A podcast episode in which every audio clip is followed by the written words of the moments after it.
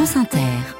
Laurence Thomas, bonjour. Bonjour à tous. Les victoires de la musique 2024, triomphe de Zao de Sagazan et des musiques urbaines. Le groupe américain Mondelez veut fermer l'usine de biscuits Lu de Château-Thierry dans l'Aisne. Pas question de finir en miettes. Tollé des syndicats. Et dans ce journal, nous irons à Cannes où se tient le salon de l'intelligence artificielle. Et France Inter rend encore hommage à Robert Badinter ce matin avec celui qui, comme lui, préside le Conseil constitutionnel, son ami de 50 ans, Laurent Fabius, avec nous à 7h50 et à 8h20 plateau spécial avec l'avocat Richard Malka et l'historienne Michel Perrault. France Inter. Elle était encore inconnue du grand public il y a un peu plus d'un an. Zao de Sagazan, la chanteuse de 24 ans, fait le plein aux victoires de la musique, nommée dans cinq catégories. Elle rafle quatre prix, tandis que, surprise, Mathieu Curon, deux artistes, Gazo et Vianney, à égalité parfaite dans les votes, remportent le titre d'artiste masculin de l'année. Gazo et Vianney Première surprise, prix ex pour la victoire de l'artiste masculin de l'année entre Gazo et Vianney. Une première dans l'histoire des victoires et un résultat qui satisfait le chanteur de l'album A2A3, ravi de cette victoire atypique. Ça nous fait du bien d'avoir un petit peu une récompense comme celle-ci. Et puis c'est aussi euh, mon public, euh, je leur avais quand même expliqué que je ferai plus de concerts pour l'instant, mais que je ferai des chansons. Donc c'est aussi signe que je les ai pas, je les ai pas trahis. Voilà. Et là encore, quelle chance j'ai euh, de partager ce prix en fait. Je considère que c'est vraiment, vraiment de la chance. Mais la reine de la soirée se nomme Zao de Sagazan, 4 victoires sur 5 nominations. La chanteuse de Saint-Nazaire qui repart avec le meilleur album, la révélation scène, la meilleure chanson et la révélation féminine. Un palmarès exceptionnel pour une artiste de 24 ans. J'en espérais une, je me disais, bon, on, avait déjà 5 nominations, je me suis dit, bon, peut-être qu'on en aura une, ce serait génial.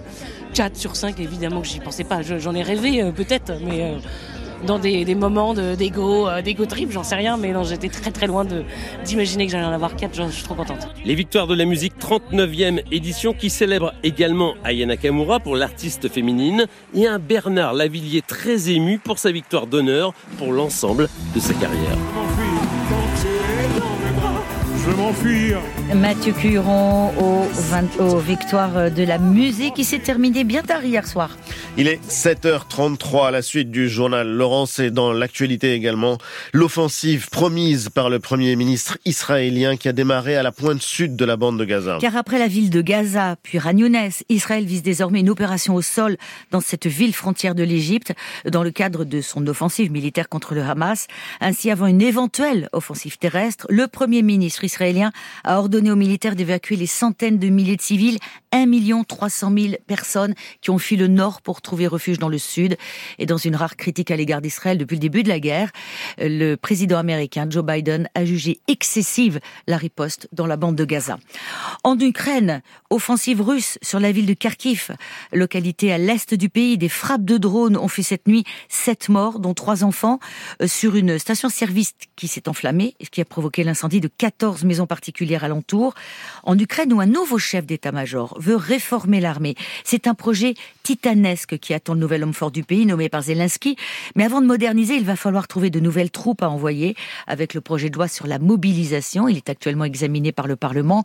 Le but est de permettre de souffler un peu à ceux qui se sont engagés il y a maintenant deux ans, à l'image de cet ancien procureur qui a laissé tomber le droit pour prendre une arme et devenir soldat. C'est le reportage de Vanessa Descoureaux et Yachar Fazilov. Sur le front, son pseudo trouvé par son fils, c'est Yoda parce qu'il est petit, parce qu'il est habillé en vert et qu'il apprend aux autres comment se battre. Dans sa vie d'avant, Marlène était procureur, devenu soldat en charge de l'instruction.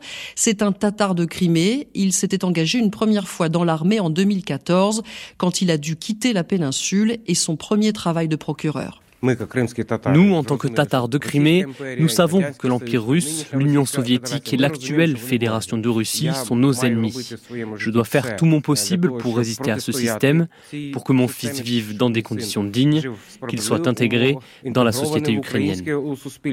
Je ne suis pas Rambo, s'amuse Marlène, mais j'ai quand même mon caractère et surtout toute ma rage, dit-il, pour un jour rentrer en Crimée. Je suis arrivé en Crimée quand j'avais 7 ans. En 2014, au moment de l'annexion et de notre départ, mon fils avait 6 ans C'est peut-être notre destin que chaque génération doive souffrir pour comprendre la valeur de la patrie.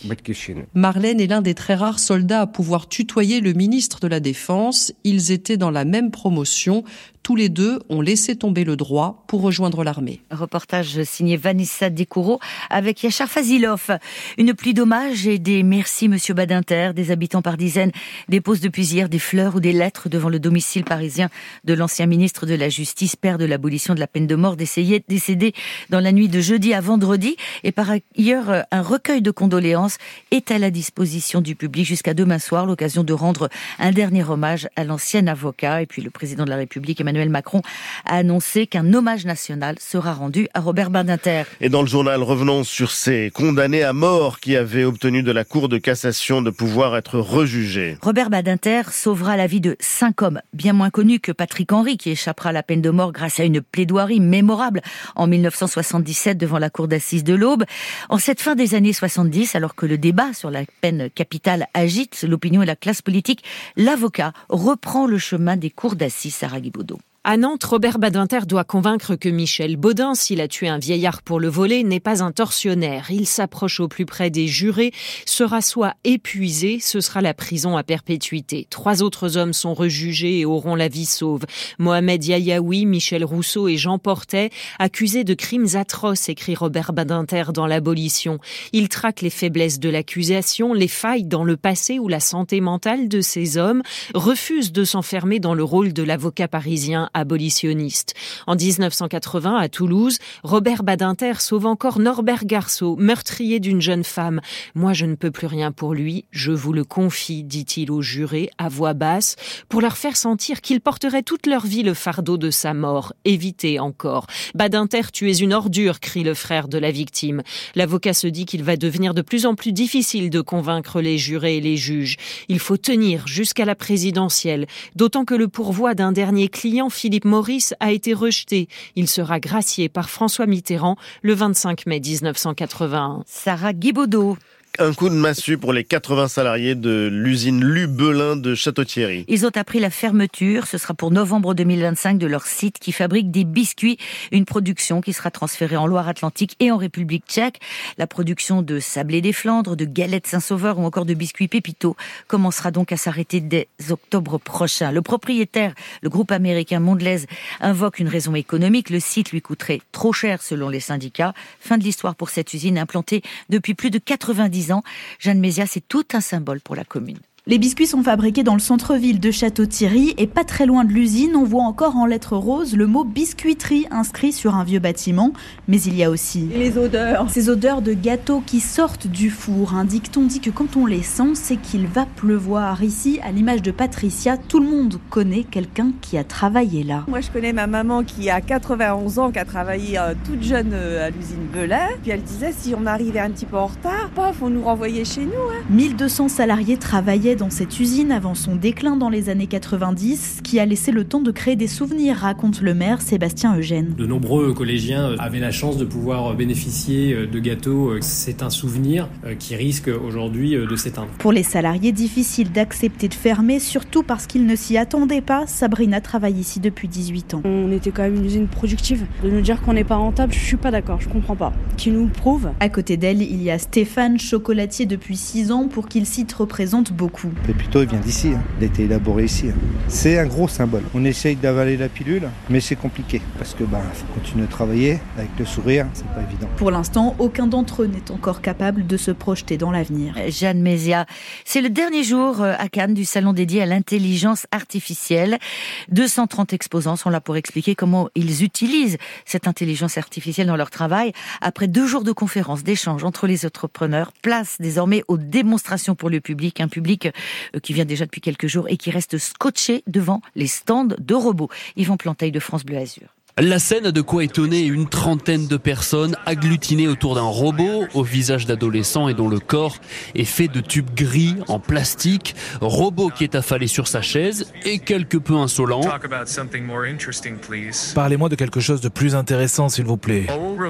En face, Ibtissem, les yeux écarquillés, mais plutôt amusés. Je suis content d'avoir fait le déplacement. Et cette canoise travaille dans l'informatique, pourtant elle est éberluée. Bah, c'est une chose de le voir à la télé, dans des films, des choses comme ça. Pas. Puis là, euh, d'y avoir directement accès, c'est assez sympa. L'intelligence artificielle intrigue aussi Christian. Il est venu tout seul de Nice pour observer. C'est spectaculaire, mais je vois pas l'intérêt en fait. Il y a une application, c'est sûr, il y a un intérêt, c'est certain, mais comme ça, au premier abord, c'est surprenant.